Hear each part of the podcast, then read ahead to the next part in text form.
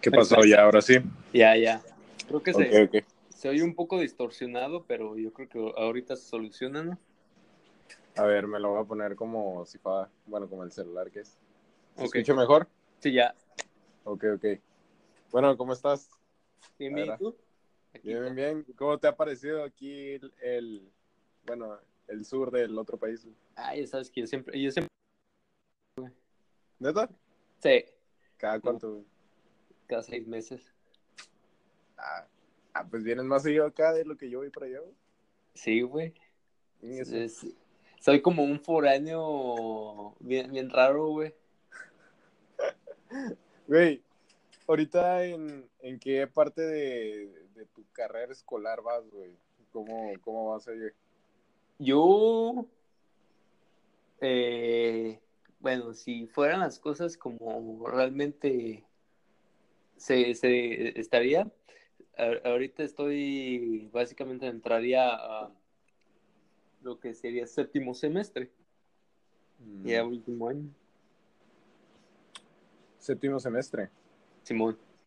Ah, ok, ok. Entonces, ¿y de ahí qué tienes que hacer? ¿Prácticas? ¿Servicio? Prácticas y, y servicio, así como seis meses, seis meses, creo. Como, no, se- seis meses de, de prácticas y uno de servicio. Un año, un Güey. año de servicio. Y el servicio casi no paga, güey. Es algo, es algo que... Les- ¿Les pagan? No, casi no, güey. Es, es algo que, que aquí quiero hablar, de hecho, de, de todo este rollo que haces la escuela, güey, luego te, terminas, güey. Empiezas la, las prácticas y todo eso, y luego el servicio, güey. El tiempo que tienes que desperdiciar, güey, o sea, entiendo la finalidad de dar un servicio, pero ¿qué no el trabajar de tu carrera y el ayudar a las personas no cuenta como el verdadero servicio? Pues, No, no está ahí como el gobierno aprovechándose de...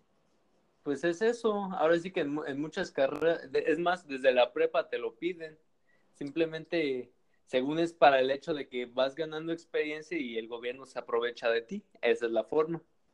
Pero es es una, digo, a mí se me hace muy denigrante, ¿sabes? Para, para el estudiante, porque sigue siendo una persona, un, un ciudadano, y que Ah, lo sí. tengas a, a trabajos, pues, del tipo que hacen, y luego con las pagas o no las pagas, pues lo vuelven todavía más...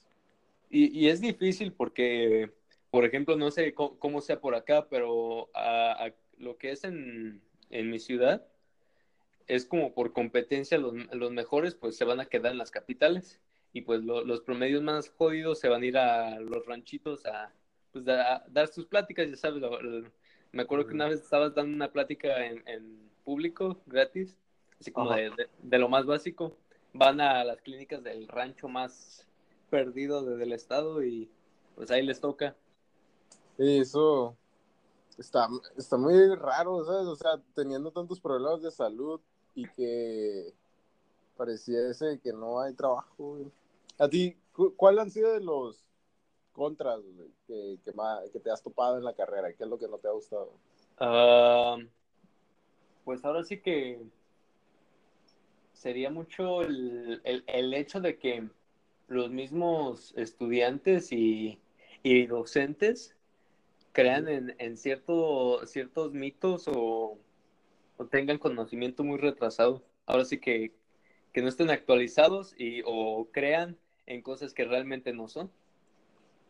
Como, ¿qué ejemplos te ha llegado a pasar con respecto a eso? Ah, el hecho de que si pasabas cierta cantidad de, de horas No. sin, com- de- sin comer y volvías a comer, ibas a almacenar más grasa. Ah, ay, yo, ah, ¿en serio? ¿En serio? Changos. Sí. ¿Y ahí, ahí cómo actuabas para, pues, para, Pues, eh, por ejemplo, en ese momento no, no tenía tanto conocimiento, igual era como en segundo semestre que, que los profesores me hablaban de eso incluso. Eh, no, en primer semestre, eso era lo peor. Y, y entonces, ya cuando empecé bioquímica, yo mismo tenía como ahora sí que la espinita y me ponía a buscar.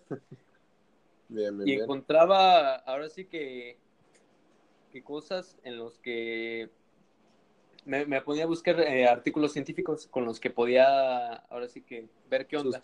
Sustentar. Sí, sustentar. Y, y, además empecé a añadir más nutriólogos como más actualizados. Y me pasaban ahora sí que los, eh, los artículos. Y ahora sí que un día sí le refuté enfrente de toda la clase a, una maestra. Saqué ¿Y qué te dijo? Eh, no, pues nomás fue así, ah, muy bien, así como hijo de la... Güey. estás exponiendo.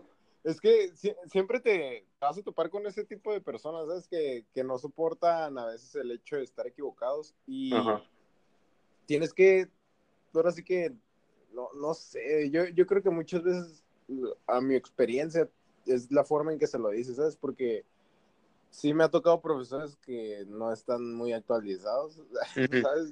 Hablando de décadas, pero hay formas, yo creo que en las que puedes decirle sin que afecte tanto su orgullo o su ego, tal vez, y, y ya te la pasa, ¿no? Pero me, me, da mucha risa aquí, sobre todo en, en el área de la salud, como la, la, competencia que hay de profesional a profesional, siempre queriendo, en vez de progresar, digamos, que ellos en su carrera lo quieren hacer intentando como tirarle a otros, ¿sabes? Y de eso viven. Y eso es algo que me he estado topando bastante, ¿no? Porque al principio dices, ah, pues son memes o son cosas que ya todo el mundo sabe y como que, ah, güey, estudia, ¿no? Pero, güey, ahorita, ahorita la, la, neta es algo que, que he estado viendo bastante y, y, se me empieza a hacer raro, ¿sabes? Porque dices, bueno, si ves tanta desinformación, para, para mí la, la, respuesta más lógica es aportar buena información, ¿sabes? Porque, porque si peleas contra lo que vale verga, güey, pues va a terminar valiendo verga, ¿sabes? Pues eh, de hecho me recuerda como, ¿te acuerdas que, que hace como un año llevaron al doctor Salomón al programa de hoy? Cerebro de gordo y sí. Y, y, empezó a soltar un montón de, de, de mitos. Bueno, ciertas cosas. pendejadas, pendejadas. Ah, aquí puedes hablar, sí. Entonces toda la, la, comunidad le, le, empezó a soltar mierda. Eh, pues inclusive llegó como para hasta compañeros, pero el problema es que yo sabía que, que estos compañeros nomás le estaban tirando mierda, pero si tú les preguntabas el por qué estaba mal, no, no había forma en que pues te lo puede refutar, no, no sabían ni qué onda, cómo iban a responder. E imagínate. Entonces, entonces nomás estaban subiendo al tren del mame, no estaban haciendo Exactamente. O sea, no, no, sabías que no tenían los conocimientos como para comprobar que no era cierto, aunque aún todos sabíamos que no era cierto o, eran puras mamadas lo que decía, pero, pero también ahora sí que tienes la, obligación, la obligación de, de responder y, y con los conocimientos y con las pruebas para poder asegurar, sustentar tus conocimientos.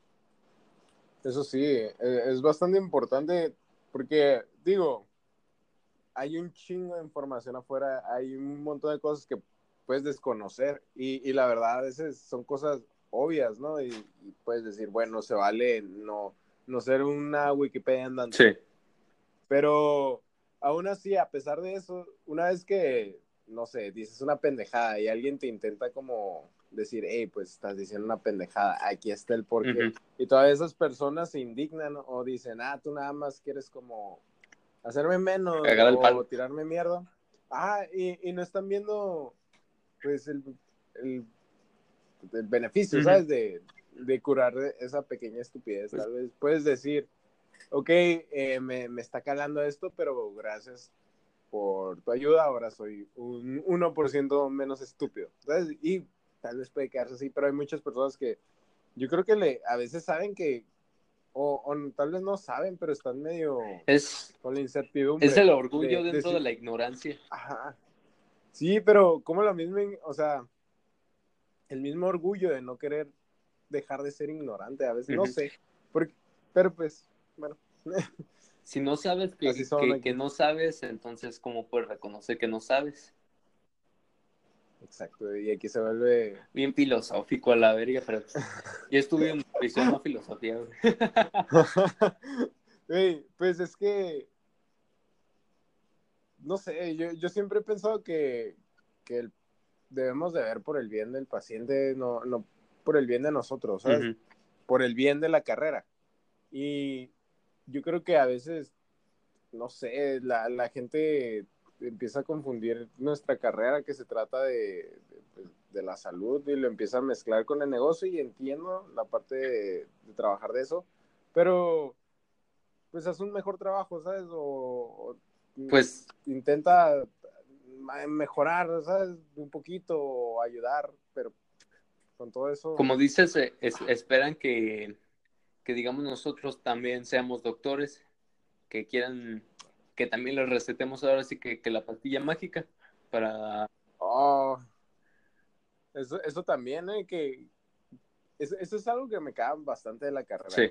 Que no, no tenemos sinceramente ningún prestigio todavía en el área de la salud que yo pueda reconocer, ¿sabes? Porque todo el mundo es como, ah, Simón, el dentista o el odontólogo, como que llamar el médico de los dientes, a ver, está el médico y está el enfermero, ya de ahí no, o sea, mira, los psicólogos nunca se pudieron colar. No, no son reconocidos. Y, pues al parecer, pues ya, ya no tienen tanto futuro, ¿no? Pero, güey, ahorita con la, con la nutrición, y, y, es algo, fíjate, es, es algo que, de esas pequeñas como verdades que uno se tiene que tragar, güey, y seguir adelante, porque dices, ¿Cómo puede ser que, algo tan básico como el comer, no, o sea, la, ciencia que, trata de, comer, ¿sabes? Algo que haces diario, no, no, no se le da pues, la relevancia que debería de tener, ¿sabes? Es como, ok, ah, es, una estupidez, pero así es nuestro bello mundo, donde a la gente no le importa tanto o casi nada lo que come. Es mucho la, imagen que vendemos. Ahora sí que, que, a través de los años, tú dime hace 10 años, ¿cuántos nutriólogos realmente se podía reconocer en, la, en, una ciudad? Yo te puedo decir, en el pelá en el 2012, no sabía que existía una carrera para la alimentación, güey. Por eso te digo, está tan, tan, bueno, se puede decir que es nueva, ¿sabes? Pero a veces lo que se me hace curioso es cuánto tiempo le ha llevado a la humanidad como darse cuenta de, ah, mira, tal vez en la forma en que nos alimentamos deba de ser más relevante, eso, ah, tal vez debemos darle importancia. Y, o sea, obviamente hay otros países, ¿no? Como Estados Unidos, que están más avanzados y obviamente la nutrición le dan la importancia o parte de la importancia que Bastante. Pero, pero aquí en México, o sea, ¿creen que el, que el nutriólogo puede hacer cosas de enfermero y de doctor y de, o sea, de todos, ¿sabes? ves la fama, yo, yo diría que, que está como a, en un momento, por así decirlo, estaba como a la, a la altura del laboratorista, ¿eh? inclusive el laboratorista creo que tenía más prestigio en ese momento hace unos 10 años. Sí, ahorita puede, o sea, ahorita las personas no, no saben si hay mucha diferencia entre un dietista o un nutriólogo, ¿sabes? Para ellos es lo mismo. Y yo creo que a veces es, no sé, se me hace curioso, triste, ¿no? O tal vez parte de, pero como todas estas carreras nuevas, ¿sabes? Se puede decir que el, tal vez la, los humanos para empezar no tenían ni comida, ¿no? Antes, entonces no, no, están tan preocupados ahora en una ciencia que se encarga de la comida. Ahora que ya la comida ha sido algo, pues, de fácil. Ha ido creciendo por el hecho de que hemos tenido el privilegio de poder escoger lo que comemos. La mayoría de la gente, supuestamente. En, México aún, aún, hemos tenido problemas, pero ahora sí que en, en los países de primer mundo tienen el privilegio de poder decidir lo que ellos quieren comer. Entonces, por eso, si, tienes el poder de ello y saber el poder del, del alimento, entonces, si tienes esas herramientas, obviamente va a crecer lo que es la carrera, porque va a haber gente con la experiencia en ello. Tal vez no ha crecido en México o en países ahora sí que tercer mundo subdesarrollados, por el hecho de que la mayoría de la gente apenas puede hacer sus tres comidas al día, lo que es en promedio. Sí, o apenas si puede tener dinero, ¿sabes? Como para sus necesidades básicas. Eso sí es algo, algo que se me hace muy presente también por, por eso se me hace interesante el uso de las tecnologías para todo eso. Pero, güey, ya a veces es, es feo, ¿sabes? Ah, no sé, ves a todos los de salud bien orgullosos. Bueno, no, no estoy generalizando, pero... Pero sí, eh, no sé. Bueno, o sea, no sé entre si sí, ¿no? en Mexicali que, que también los de medicina son muy mamadores. Pero, bueno, a lo, a lo que voy es que en general eh, las personas que van en, la parte de la salud pues suelen, suelen sentirse orgullosos de eso, ¿no? Sí. Y yo obviamente en nutrición también, pero cuando lo dices, las personas es como, ¿qué? Ah, ¿Eso qué es acá? Que va, ah, ok, muy bien. Ajá, y, y dices, ok, este, es algo nuevo, pero pues, pero pues es bello, güey. Y a ver, algo, algo, algo que te haya gustado mucho de la carrera, güey, algo que tú digas que haya valido la pena por estudiar esto. Pues mira, es que yo, yo desde la prepa, uh, no, desde la secundaria, pues yo estaba gordito. Ajá. Yo creo que, que, muchos hemos eh, sido gorditos y hemos tenido nuestro, mom nuestro momento de quiebre y a partir de ahí decimos, ah, pues Exacto. voy a dejar de tragar, voy a empezar a hacer ejercicio y lo hacemos. Por lo, Así es. Por lo cual, como empecé como desde la secundaria de tercero, adelgacé. Ese fue el principio.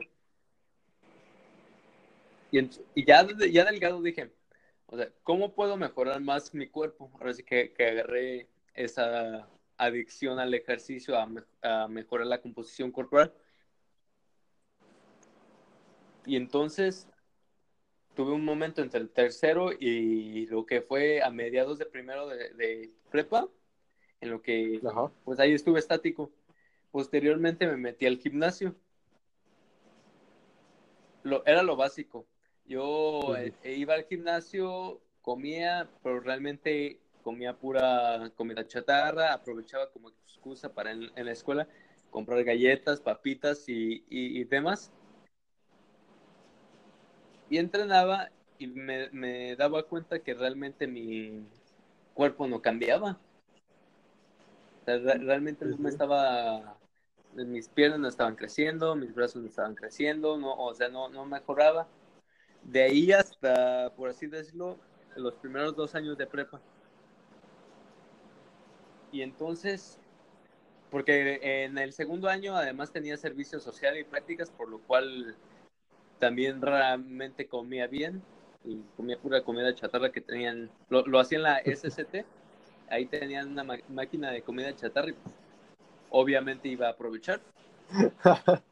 Pero, ¿qué tipo de comida chatarra era? Galletas, papitas. Una vez se atoró la máquina y, decidieron ponerlo, sobrecargarlo, o sea, la, la salida, y estaba uh -huh. tapada de, de, pura comida chatarra. Entonces yo aproveché con otro amigo y empezamos a sacar comida chatarra y pues fue como Navidad. Un día bueno. En un día bueno, exactamente. Entonces, para tercero, a, final, a finales de, de, segundo, como que ya estaba viendo un poco más. ¿Sabes con, con quién empecé? A ver, dime. Con Rich Piana. Güey, era muy bueno, muy bueno sí, en paz sí. descanse, el pequeño Rich. Güey, uh -huh. ¿cuánto, ¿cuánto tiempo llevas entrenando? Yo, ahora sí que, que empecé uh, a principios de 2013. 2013. Ajá. Eh, en, de 2013, no, no es cierto, 2013 no. No, no, no, no, mentira, mentira. Fue principios de 2014. Dale, uh -huh. dale serie, esos, entrené como de 2014 a, a, y 2015, así como te decía. Entrenaba, comía comida chatarra, no, no veía mejoramiento, no veía avance. Y a partir como a finales de 2015 empecé a ver más, me empecé a interesar por el powerlifting.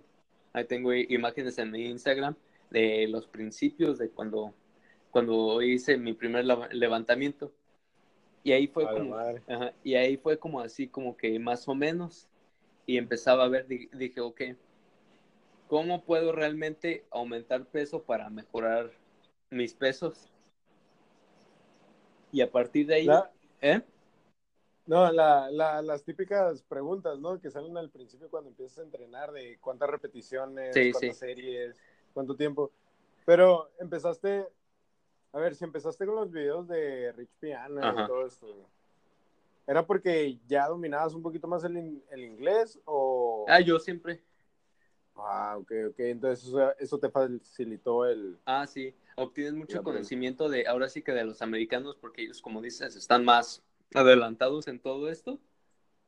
Estás más preparado, güey. Sí. tienen, tienen mucha información. Es algo que yo me di cuenta porque cuando yo empecé, empecé también con videos de este Yero de Imparable TV y el, el, el morro este de Power Explosive también.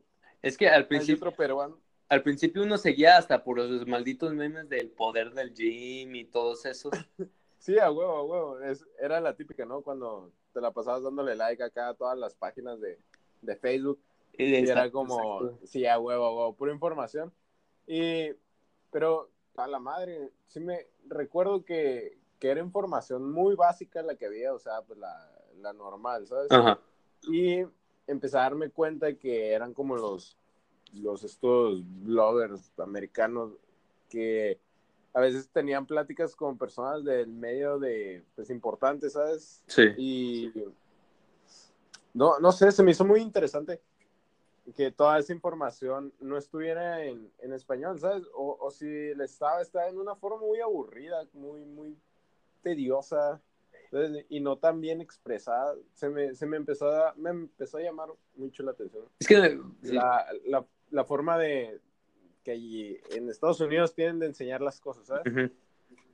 A diferencia de aquí. Y ya posteriormente fue que, que empecé a llamarme la atención la, la nutrición y todas esas mamás. Pero, verga, es, sí se me hizo muy...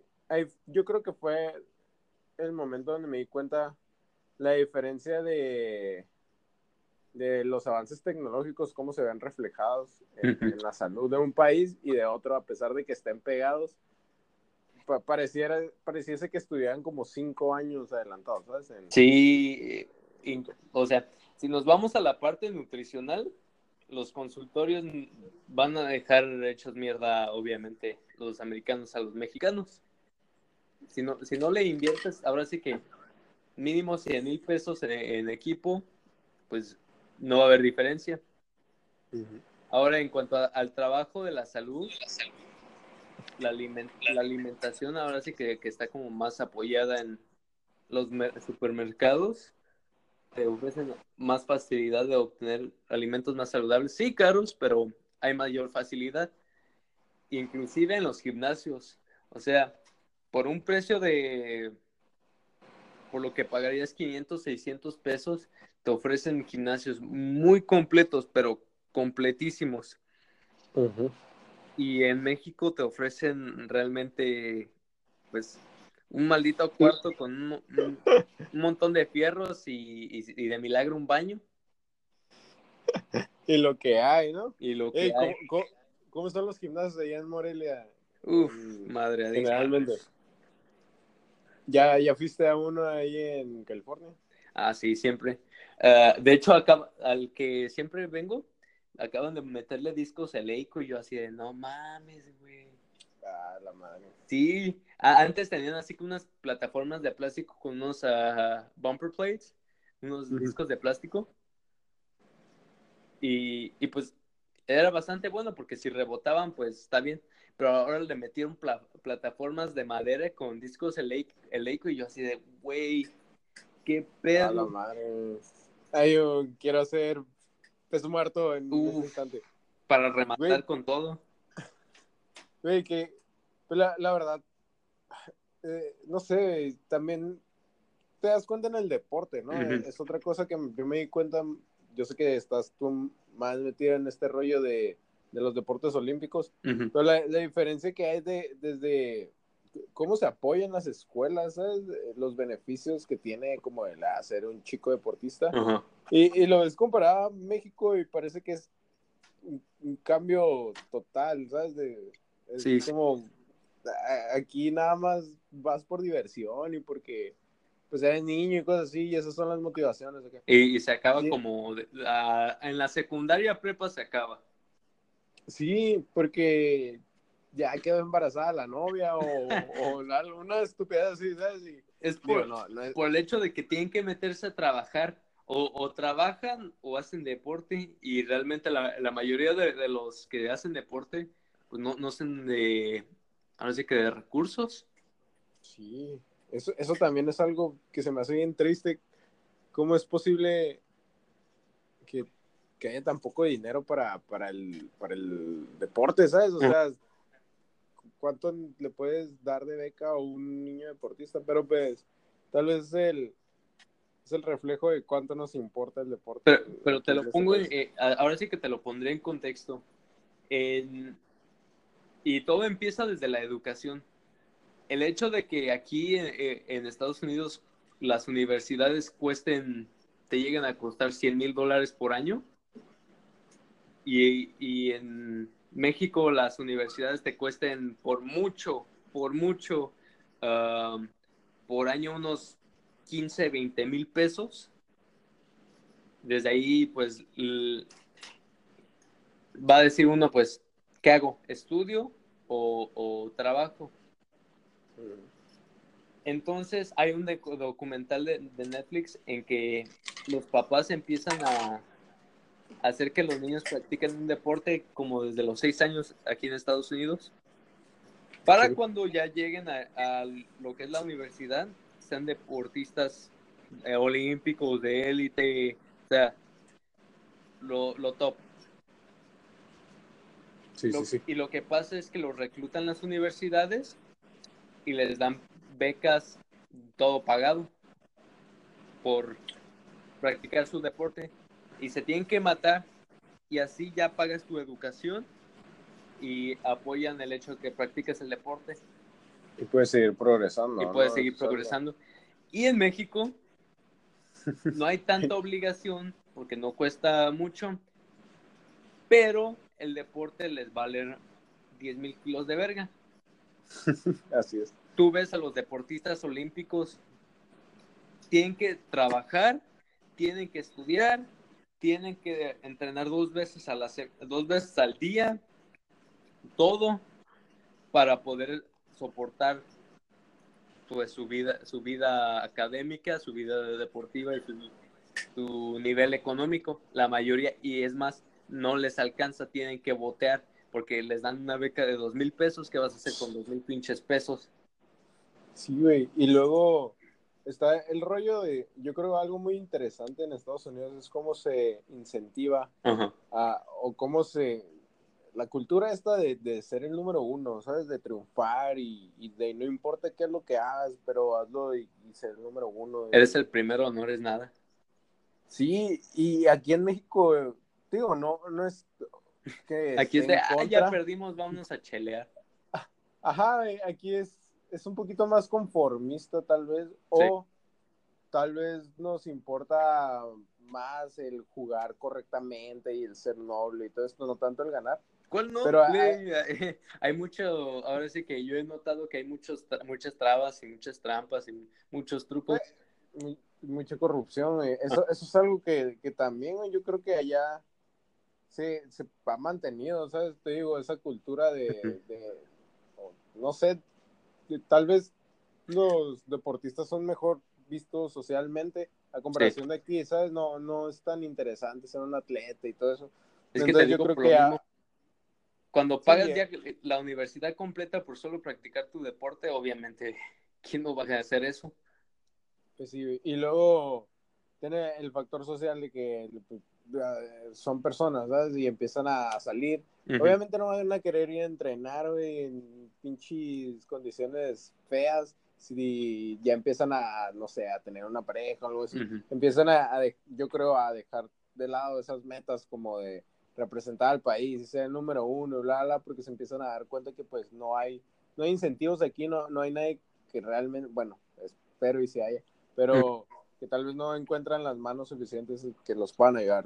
Creo que es algo que Porque, mira, aquí en, en bueno, los amigos que conozco aquí en Mexicali, ah, no son tan conocidas las personas que están en, en cosas importantes de, de, de, deporte, ¿sabes? Incluso la, la muchacha esta, la, la que hacía ah, gimnasia, la, la, una medio, bueno, según Jenita, que hizo bullying, que era de aquí, la madre, y, y hasta la pusieron en, en la UAS central ahí. Pero en realidad, pues, ves a las personas y es como, ah, les vale madre, ¿sabes? Les interesan más otras cosas y no sé qué tanto, ah, qué, tan muertos vayamos a estar en un futuro, pero ahorita eh, yo lo veo bastante difícil, ¿sabes? Como que al, al mexicano solo le importa el fútbol.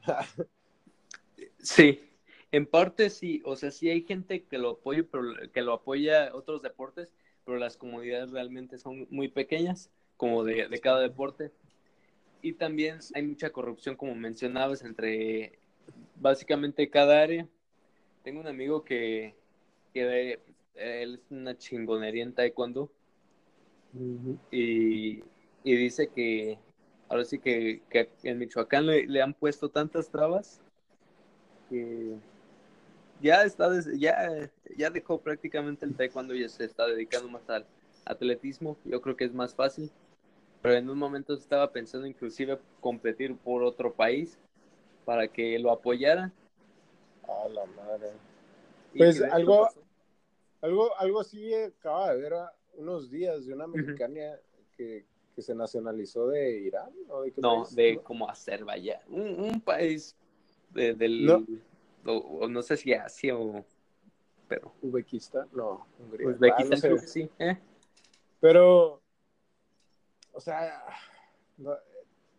cala, ¿sabes? Como mexicano cala que, porque entiendes a las personas el por qué lo hacen. y, y, yo creo que a, cala en, en el orgullo, ¿sabes?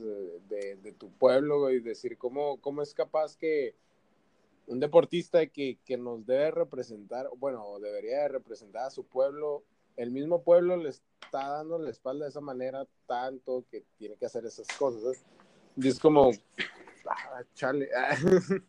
pues fíjate que yo hasta lo incentivo, o sea, lo, lo, veo con buenos ojos, porque es como un, para, para que vean, o sea, que es que de, ¿Mm? de, alguna u otra forma, se, se, tiene que se tiene que hacer algo en este país porque muchas personas, no sé, o sea, toman a juego problemas serios de salud.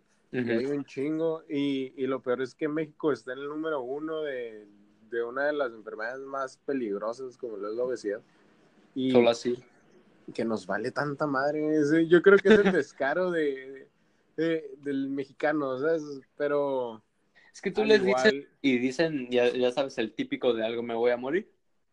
Sí, güey, es que aquí la, la gente le, le gusta tanto reírse de sus problemas que se terminan riendo y se mueren riendo de eso. No, realmente no toman en cuenta, o sea, si, sigue habiendo la idea de que gordito eres más feliz. Sí, está mucho la idea de, de lo que te haga feliz, ¿no? Pero si lo que te hace feliz te va a matar o te va a dejar sin una pierna, de, eso es felicidad o es conformismo, ¿sabes? Porque muchas veces veo que a, las personas las como que les intentan vender, bueno, yo no sé si te haya pasado, pero a veces tienes algún pedo con un cliente o un paciente de algún menú, alguna dieta que no ha estado siguiendo, ¿no? Y tú sabes perfectamente que la causa es porque no la ha estado siguiendo haciendo. Simón. Porque no ha estado ahí haciendo el trabajo. Pero van a sacar mil y una excusas. Y al último, sabes que el mejor consejo que les puedes dar es como, güey, pues ponte las pilas, ¿no? O sea, haz el trabajo que tienes que hacer. Y no sé, o sea, es, está raro a veces cómo funciona con, con las personas que ah, igual ellos ya, ya, saben qué tienen que hacer, ¿sabes? Pero prefieren, a veces yo lo veo como excusa, el, Eh, sí, es. Ahora sí que, que una mentalidad mediocre, son hasta trauma. eh, algunas cosas son hasta explicables psicológicamente, por eso dicen que, que debe haber asistencia junto con un psicólogo como para tratar ciertas situaciones en las que utiliza la comida para responder, como protegerse de, de ciertas situaciones psicológicas. Sí, de, de problemas, ¿no? Porque Sí. también eh, pasa mucho que la- las personas huyen de, de- de los problemas de la vida en la- o buscan confort o felicidad en la comida. Y yo creo que puedes darte ese lujo, pero no siempre de la forma que vas a querer. No es una solución sustentable, ¿sabes? Es como este rollo de, de la, de, ay, que si puedo comer esto, si puedo comer aquello, y bla, bla, ¿no? Yo creo que, que no hay respuesta más sincera que podría dar como si puedes, pero tal vez no es lo que quieres, ¿sabes? Ta- tal vez, No es lo que debes, más bien. Ajá, y, y entre el querer y el deber hay, hay algo muy, muy, hay algo ahí, una, una línea invisible muy, muy visible. Y, Pues la, la, la, la sociedad mexicana como que está construida en el, esto es lo que debo hacer, pero no lo voy a hacer. Ajá, está, yo creo que eso es lo, lo que genera el problema, ¿sabes? Pero que no, o sea, mm, estamos buscando la, la solución que no necesitamos. Y muchas veces la- las personas, pues, pues, son personas, ¿no? Y pues, ¿qué se les va a hacer a veces? Pero, si quieres, aquí vamos a dejar el podcast del día de hoy. Simón, de, lo volvemos a retomar ya después con otros casos más técnicos de, de nutriólogos. claro, claro.